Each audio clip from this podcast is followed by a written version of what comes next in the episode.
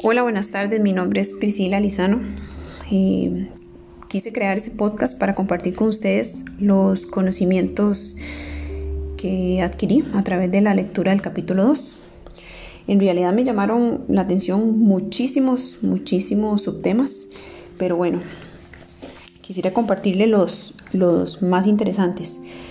Empezando con el ejemplo de la marca Gucci, que es un excelente ejemplo que con el paso de los años han construido una poderosa presencia a nivel global, porque ellos han mantenido una posición y una imagen de vanguardia que impulsa al grupo de marketing a crecer con nuevas tendencias en la moda. Puedo definir también que la imagen de una empresa eh, son los sentimientos que los consumidores y las empresas tienen por la organización. Eso es un detalle que hay que cuidarlo mucho ya que si eh, se va afectado la imagen en algún momento, el revitalizarla sería una tarea muy difícil.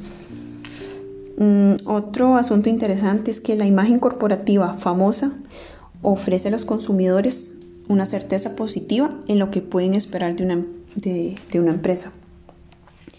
Por ejemplo, el, comprar una lata de Coca-Cola en Alaska tendrá siempre el mismo sabor que si la adquirimos en Inglaterra.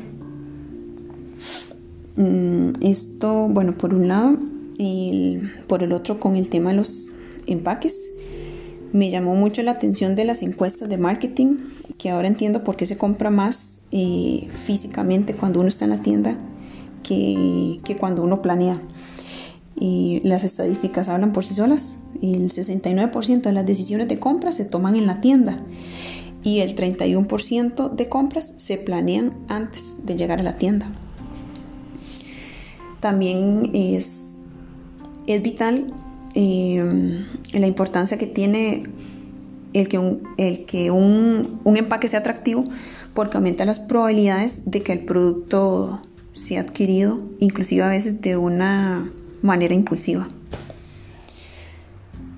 Y por último, quisiera cerrar también con el posicionamiento, que es la localización psicológica con relación al bien o servicio, en comparación con los competidores en la mente de los clientes.